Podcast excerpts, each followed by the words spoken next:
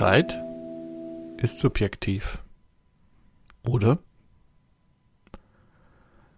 Dagmar hat euch letzte Woche die Aufgabe gegeben, auf die Signale eures Körpers zu achten. Und in diesem Zusammenhang deine Mechanismen zum Thema Emotionen und Körpergefühl zu orten und zu fühlen. Willkommen zum Emotional Connectivity Podcast der Talent Management Academy. Zeit.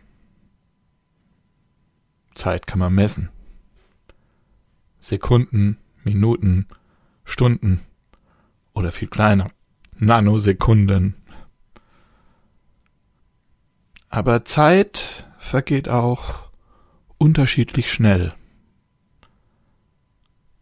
Auf einer Party sind drei Minuten mit einem Fingerschnipp rum. Die Waschmaschine ist fertig und ich muss drei Minuten warten, bis ich sie öffnen kann. Dauert ewig. Wie ist das denn jetzt eigentlich genau? Kann ich, kann ich Zeit beeinflussen? Beobachtet euch doch mal selbst, wenn ihr schnell noch was machen wollt und dabei dauernd auf die Uhr schaut. Meistens reicht dann die Zeit nicht oder sie vergeht viel schneller und ihr seid zu spät. Macht es mal bewusst anders. Ihr wollt schnell was erledigen und ihr schaut gar nicht auf die Uhr. Gibt es bei euch einen gefühlten Unterschied, wann die Zeit länger und wann sie kürzer erscheint?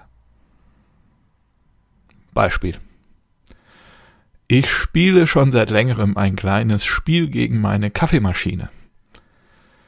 Ich komme morgens in die Küche, ich drücke den Kaffeeknopf und muss dann meine Tabletten vorbereiten.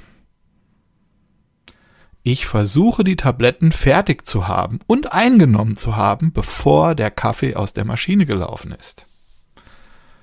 Hier nun das Phänomen.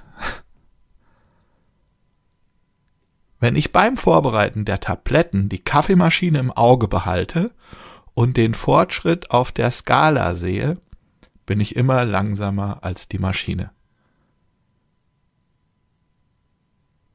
Wenn ich nicht die Skala im Auge behalte, bin ich ganz locker vor der Maschine fertig. Kurios. Gibt es bei euch solche Situationen? Ihr könnt euch ja die kommende Woche mal selbst beobachten, wie das bei euch so ist. Könnt ihr euer Zeitempfinden beeinflussen?